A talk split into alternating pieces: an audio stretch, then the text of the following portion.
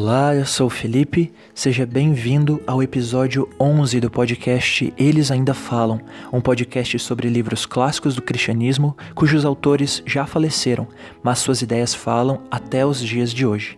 Nós temos estudado o livro Verdadeira Espiritualidade de Francis Schaeffer e hoje nós vamos conversar sobre o nono capítulo desse livro, chamado Liberdade na Vida do Pensamento. Até aqui temos visto que Deus não nos liberta somente dos laços do pecado em si, mas também dos resultados dos laços do pecado. Especificamente, temos visto que o Evangelho de Jesus nos liberta da autoalienação, a começar pelas amarras da consciência, como vimos no episódio anterior. O próximo passo, de acordo com Schaeffer, é discutir a vida espiritual autêntica quanto à separação de nós mesmos no mundo interno do pensamento e como base de demonstração da realidade da importância dos pensamentos, Schaeffer utiliza aqui o primeiro capítulo da carta de Paulo aos Romanos. Ali no versículo 21 de Romanos capítulo 1, Paulo diz: Porque tendo conhecido a Deus, não o glorificaram como Deus, nem lhe renderam graças, mas os seus pensamentos tornaram-se fúteis e o coração insensato deles obscureceu-se.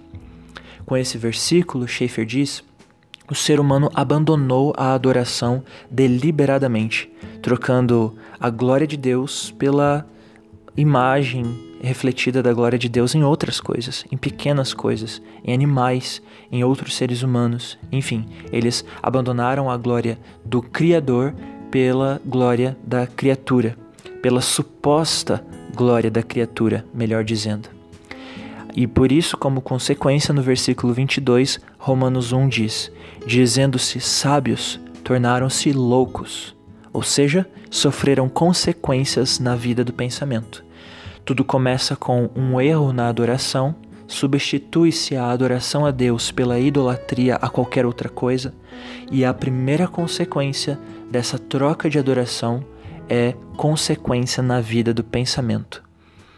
E versículo 24 amplia ainda mais essas consequências, dizendo: Por isso Deus os entregou à impureza sexual segundo os desejos pecaminosos do seu coração, para a degradação do seu corpo entre si. Nas palavras de Francis Schaeffer, ali na página 125, é a rebelião interna produzindo imediatamente resultados externos ou seja, a rebelião contra Deus dentro do pensamento humano, provocou, levou a resultados imediatos externos. Primeiro, diz Schaeffer, uma ideia na vida do pensamento deles e depois o resultado externo daquela ideia. E, de acordo com o versículo 21, ou aliás, versículo 28, ali de Romanos capítulo 1, Além do mais, visto que desprezaram o conhecimento de Deus, ele os entregou a uma disposição mental reprovável para praticarem o que não deviam. Então Deus entrega o ser humano a uma disposição mental reprovável para praticarem o que não deviam. Ou seja, nas palavras de Schaeffer, mais uma vez, o interno precede ao externo, e este é produto daquele. Primeiro os pensamentos, estes produzem os atos externos. A ordem é esta. Prossigamos, pois, diz Schaeffer, em nossa compreensão da verdadeira espiritualidade na vida cristã. Basicamente, é questão relacionada com nossos pensamentos. Os atos e fatos externos são a expressão deles, o resultado. As batalhas morais não são primeiramente vencidas no mundo externo. Essas vitórias sempre são resultado que flui naturalmente de uma causa, e essa causa está no mundo interior dos pensamentos da pessoa. Ou seja, resumindo tudo que temos visto até este momento deste episódio, a vida interna, a vida dos pensamentos de um ser humano define sua conduta, define seu lado externo, por assim dizer, aquilo que ele fala, aquilo que ele uh, decide, a forma como ele age. Tudo que nós fazemos é fruto, de certa forma, daquilo que nós pensamos. E o que nós pensamos acaba sendo fruto daquilo que nós adoramos. Mas Schaeffer continua dizendo: há alguma coisa mais a ponderar. Quem odeia seu irmão é assassino, diz 1 João, capítulo 3, versículo 15a. Quem odeia seu irmão é assassino. Ou seja, diz Schaeffer, quanto à moral, o que importa é o pensamento. Não é só que o ódio leva ao assassinato. Moralmente, já é assassinato. Então, isso que Schaeffer diz é extremamente importante para toda a nossa linha de raciocínio e argumentação aqui deste capítulo, porque João diz claramente ali em sua primeira epístola: não é apenas quem assassina o seu irmão que é assassino, mas aquele que odeia o seu irmão já é moralmente considerado como assassino, porque quem define o ato é o pensamento. Quem determina o ato é o pensamento. Agora, pensemos nisto com relação a Deus, diz Schaeffer. Ele pega essa mesma linha de raciocínio, de que o pensamento desperta o ato, ou o pensamento se reflete no ato, em relação a Deus. Deus também funciona, digamos assim, neste mesmo ritmo, desta mesma forma, neste mesmo padrão e estrutura. Diz Schaeffer: o que distingue o Deus judeu-cristão é o conceito de Deus como pessoal e, não obstante, infinito. E como Deus pessoal, ele pensa, age e sente. Na esfera da criação, Deus pensou, falou e surgiu a existência o mundo externo. O mundo objetivo não é uma extensão da essência de Deus. O universo não é Deus. O universo tem existência real e objetiva há uma verdadeira existência externa fora do ser de Deus, porque ele a criou fora de si mesmo. Não é parte dele. Ele falou e existiu externa e realmente. Toda essa citação está ali na página 133 do seu livro A Verdadeira Espiritualidade. Ou seja, o mesmo raciocínio que funciona para o ser humano funciona também para Deus. Na criação, Deus pensou, então falou e criou. Tudo o que ele disse e criou foi fruto daquilo que antes ele havia pensado, mas apenas como uma manifestação e não uma extensão. O universo não é uma extensão do ser de Deus, mas uma manifestação do ser de Deus. Ou seja, o pensamento de Deus precedeu a seus atos criadores, diz Schaeffer.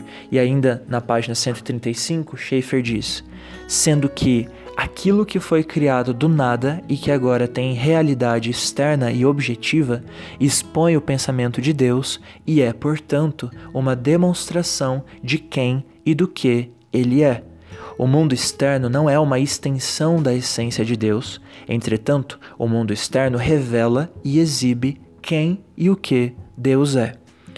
Em outras palavras, quando nós olhamos para a criação, para a infinitude do mar, para a grandeza da, da, das estrelas, do universo, das galáxias, enfim, quando nós observamos a natureza em seu aspecto mais microscópico ou em seu aspecto mais macroscópico, nós podemos perceber a beleza, a grandeza dos atributos de Deus. Não que Deus seja as estrelas, não que Deus seja cada coisa da, inter... da, da criação ou da, daquilo que nós vemos ao nosso redor. Não, Deus não é essas coisas que ele criou, mas Deus se revela, Deus se manifesta também através dessas coisas que ele criou.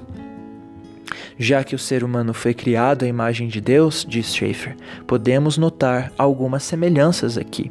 E ali nas páginas 136 e 137 tem uma citação um tanto quanto longa, mas bastante útil aqui nessa parte especificamente onde Schaeffer busca mostrar a nós a semelhança que existe entre ser humano e o ser de Deus, entre o próprio Criador e nós, como criaturas de Deus, nós somos imagem e semelhança de Deus, inclusive no ato uh, de criar.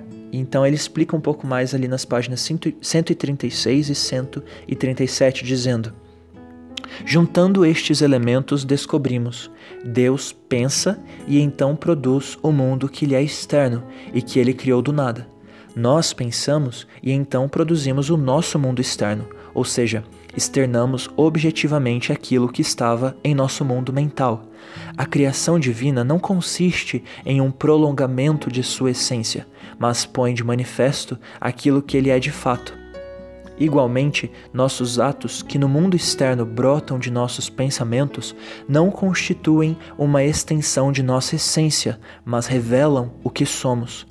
A mesa modelada pelo carpinteiro não é extensão da essência do carpinteiro, mas exibe algo da essência do carpinteiro, proveniente de seu mundo mental. Satanás, Adão e Eva produziram o mal e o fizeram surgir na qualidade de uma verdadeira causa primeira, cada qual em sua personalidade, cada qual agindo como uma unidade à parte. E cada um de nós também, criado à imagem de Deus, é deveras uma primeira causa. Somos finitos, daí não podemos criar coisa alguma do nada. Só Deus cria do nada. Eu sou limitado, mas do mundo do meu pensamento, mediante o meu corpo, posso produzir realidades externas. Meu corpo é ponte para o mundo exterior. Notemos que isto é exatamente o reverso de como somos atingidos pelo mundo externo. Algo ocorre no mundo externo, objetivo, entro em contato com isso através dos meus sentidos, mediante meus sentidos e meu corpo, aquilo supre o mundo do meu pensamento e exerce influência sobre mim. Meus sentidos são a ponte que liga o que acontece fora de mim, no mundo exterior, e o fato que influencia na unidade que eu constitui, minha personalidade. A ponte é o meu corpo. Pois bem, precisamos a mesma coisa uh, precisamente a mesma coisa dá-se na direção oposta. A ponte é o meu corpo. Penso, mas quando penso, posso produzir um verdadeiro mundo externo e objetivo que brota das pontas dos dedos, e neste mundo externo posso influenciar e formar coisas. Quão grande é o homem! Pensamos e através de nossos corpos flui a realidade para sua concretização no mundo externo. Não criamos coisa alguma do nada, como Deus o faz. Mas, no sentido em que estamos falando aqui, é apropriado dizer que o artista cria mesmo e que cada um de nós cria. Lembro-me de que, em minha juventude, ficava sempre aborrecido com o uso do verbo criar para descrever a obra do artista, do poeta, do compositor. Eu achava que essa palavra só devia ser usada com relação a Deus. Mas agora, depois de haver pensado muito nisso e de haver pelejado tanto, fico alegre com o emprego do vocábulo criar. É perfeitamente válido. De certo que a criação divina e a minha diferem. Deus pode criar do nada, pelo fiat absoluto. Eu não, pois somente Deus é infinito. A única coisa pela qual Deus é limitado em seus atos criadores é seu próprio caráter. Eu sou limitado não só por meu caráter, mas também por minha finidade. Quando ajo criadoramente, produzo algo no mundo exterior que já fora criado por Deus. Não obstante, ressalvadas as limitações e diferenças, é perfeitamente próprio dizer que Deus cria e que nós criamos. Pode-se mesmo dizer que é impossível aos homens não estarem criando coisas verdadeira e constantemente. Ainda que eu quisesse parar de fazê-lo, não poderia. É-me impossível ficar sem criar coisas, verdadeira e constantemente externando-as do mundo do meu pensamento no mundo objetivo, dando-lhes expressão permanente. O artista pensa e produz seu quadro artístico no mundo que lhe é externo, mas primeiro de tudo a pintura estava em sua mente. A mesma coisa acontece com o engenheiro, com o florista e comigo ao escrever este livro. Quando vemos a obra criadora de um ser pessoal, encontramos nela as marcas do pensamento, em contraste com aquilo que se produz casualmente. Há, por certo, alguns casos marginais, como de uma estalactite ou de uma acha qualquer de lenha, em que imaginamos ver formas. Entre, entretanto, quase toda vez que olho algo, posso dizer se traz a marca da personalidade do pensamento que o anteciparam ou se não passa de um produto fortuito de forças mecânicas. Ou seja, após toda essa longa é, citação do livro de Schaeffer, nós podemos concluir, entender que o ser humano, por ser imagem do seu Deus Criador, é também Criador. Obviamente, numa medida, numa proporção inferior, muito mais limitada, visto Deus ser ilimitado. Deus é infinito e ilimitado, então sua criação pode vir do nada e ser também ilimitada. Mas nós, como criaturas limitadas, somos finitos e nossas criações, portanto, são obviamente menores e inferiores. Em outras palavras, tudo que, realiza, tudo que realizamos exteriormente nasce do nosso interior.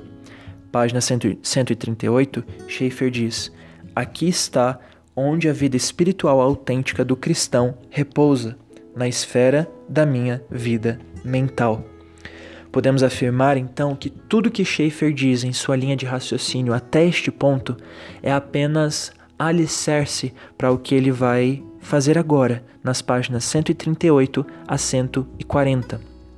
E aqui mais uma, uma citação tanto quanto longa, mas acredito bem relevante, porque nela Schaeffer vai fazer uma conexão entre tudo que nós vimos na primeira parte desse livro, ali sobre a liberdade dos laços do pecado, que acontece pela fé em Jesus Cristo, é, como uma manifestação direta na nossa vida do pensamento.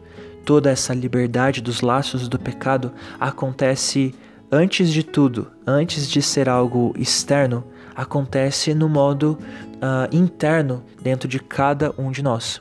Então, uh, Schaeffer faz as seguintes conexões, ali nas páginas 138 a 140, dizendo: com esta perspectiva, desejo agora reexaminar vários elementos da vida cristã, ou seja, da verdadeira espiritualidade, já considerados nos capítulos precedentes. Primeiro, dissemos que na vida cristã genuína, na verdadeira espiritualidade, temos de estar mortos para todas as coisas, boas e más, a fim de vivermos para Deus. Esta realidade é sempre interior, não pode ser externa. Depois temos que ser como se tivéssemos ressuscitado dos mortos, vivendo novamente no mundo externo ao nosso ser interior. Já não é assunto interno, é externo. O fluxo é do interno rumo ao externo. Ou seja, uma pequena pausa aqui. Ele diz que a nossa morte e ressurreição espirituais são realidades internas, mas que obviamente impactam nossas atitudes e conduta externas. Então, dando seguimento à citação, segundo, falamos da habitação do Espírito Santo no homem interior. A própria palavra habitar em indica realidade interior. Depois vem o fruto do Senhor crucificado, ressurreto e glorificado, fruto que mana para o mundo exterior através do meu corpo, pelos lábios, ao pronunciar uma palavra, por minhas mãos, manejando um martelo para a construção de um abrigo para algum necessitado. Terceiro, o amor é interno. Dizemos que devemos amar a Deus o bastante para nos sentirmos satisfeitos. Devemos amar nossos semelhantes o suficiente para não termos inveja deles. São sentimentos internos, mas fluem para o mundo exterior em ação. Quarto, o reverso disso tudo os golpes da batalha, oriundos do mundo exterior do homem, caem sobre mim externamente.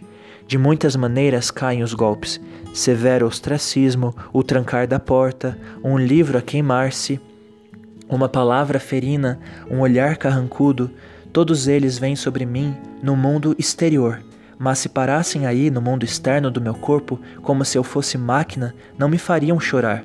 Em vez disso, passam através dos meus sentidos, através do meu corpo, penetrando até aquilo que eu sou no meu mundo mental, no mundo do meu pensamento. E quando esses golpes atingem o meu mundo mental, de duas uma, ou digo obrigado, Senhor, a Deus, como já ponderamos, ou me rebelo contra ele. Num ou noutro caso, o resultado logo aparece no mundo exterior. Quinto, comentamos a passividade ativa.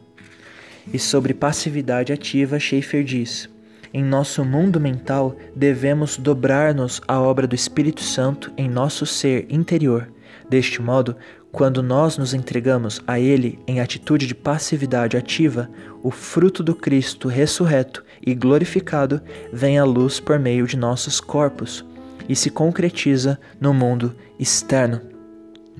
Basicamente, o que Schaeffer está dizendo aqui para nós em toda essa longa citação é de que toda a verdadeira espiritualidade que vem de Cristo a nós por meio da fé que depositamos nele, toda a verdadeira espiritualidade começa no nosso mundo do pensamento, na nossa vida do pensamento, no nosso mundo interior, dando frutos e trazendo manifestações para o mundo objetivo e exterior, ou seja, através das nossas palavras, através das nossas atitudes e decisões.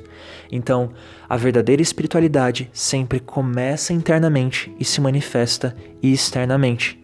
Toda a verdadeira espiritualidade cristã depende diretamente da vida do pensamento. Ali na página 140, Schaeffer diz: Que sublime é ser homem feito à imagem de Deus que grave responsabilidade, porém, poder eu, do meu mundo mental, concretizar no mundo externo algo que conduz à vida ou algo que leva outros à morte. Então, tudo que nós fazemos e falamos, seja positivamente, seja negativamente, seja como fruto da queda e do pecado, seja como fruto da nossa nova vida em Cristo e do andar pelo Espírito, enfim, seja num caso positivo ou num caso negativo, nós podemos exteriorizar algo que altera a realidade ao nosso redor. Nós podemos trazer algo do mundo do nosso pensamento para o mundo externo, trazendo vida ou morte, trazendo bênção ou maldição, trazendo pecado ou justiça. A partir daqui, Schaeffer enumera três conclusões que nós podemos extrair de todo esse raciocínio. Ele diz, em primeiro lugar, temos que entender que a realidade da comunhão com Deus e do amor a Deus devem dar-se no íntimo do nosso ser. O resultado pode ser externo, mas o amor propriamente dito é sempre interno. Isso está ali na página 141. Então, nosso amor, seja para com Deus, seja para com qualquer outra coisa, começa dentro de nós, no nosso mundo do pensamento, na nossa vida do pensamento, e com certeza depois se exterioriza em algum tipo de resultado, mas sempre inicia dentro de nós. A segunda conclusão é a de que a verdadeira batalha para o domínio dos homens está no mundo das ideias e não naquilo que ocorre exteriormente, como ele diz na página 141. E na página 142 ele continua dizendo: onde uma pessoa vai passar a eternidade depende de ler ou ouvir as ideias, a verdade propositiva, os fatos do Evangelho ocorridos concretamente no mundo externo. Esses fatos, levados mediante o corpo ao mundo interior dos seus pensamentos, ali, no seu íntimo, no seu mundo mental, ou a fazem crer em Deus com base no conteúdo do Evangelho, ou a fazem declarar Deus mentiroso. O que faz toda a diferença é se ela o aceita ou o rejeita no mundo dos seus pensamentos. Então, aqui nesse segundo ponto, a grande ideia de Schaeffer é de que a verdadeira batalha sobre definir o destino eterno sobre um ser humano, o destino eterno de um ser humano, se dá também no mundo interno do pensamento. Se a pessoa vai abraçar a mensagem do Evangelho dentro do seu mundo de ideias, ou se ela vai rejeitar Deus como um mentiroso, rejeitar o Evangelho de Deus como se Deus fosse um mentiroso. E isso também no seu mundo interno dos pensamentos. E a terceira conclusão e última é a de que a vida cristã, a verdadeira espiritualidade, a vida espiritual autêntica sempre se inicia dentro de nós, no mundo dos nossos pensamentos. E para concluir toda essa argumentação, ali nas páginas 142 e 143, Schaeffer diz: tudo que dissemos antes no estudo que fizemos sobre estar o cristão livre nesta existência dos laços do pecado e também livre na presente vida dos resultados das amarras do pecado, será um jargão sem sentido, nada mais que uma pílula psicológica, sem a realidade de que Deus exerce o pensamento, de que nós também exercemos o pensamento e de que em cada passo a realidade interior é central e primordial a luta espiritual, a derrota ou a vitória está sempre no mundo do pensamento. Então, com isso, Schaeffer conclui este capítulo, afirmando que tudo, tudo que vivemos em nossa verdadeira espiritualidade se dá primeiramente em nosso mundo interior, em nosso mundo dos pensamentos. E isso é extremamente importante, nós podemos ver isso em outros textos bíblicos, como por exemplo, uh, em Romanos capítulo 12, ali nos primeiros dois versículos, onde Paulo trata sobre a renovação da nossa mente.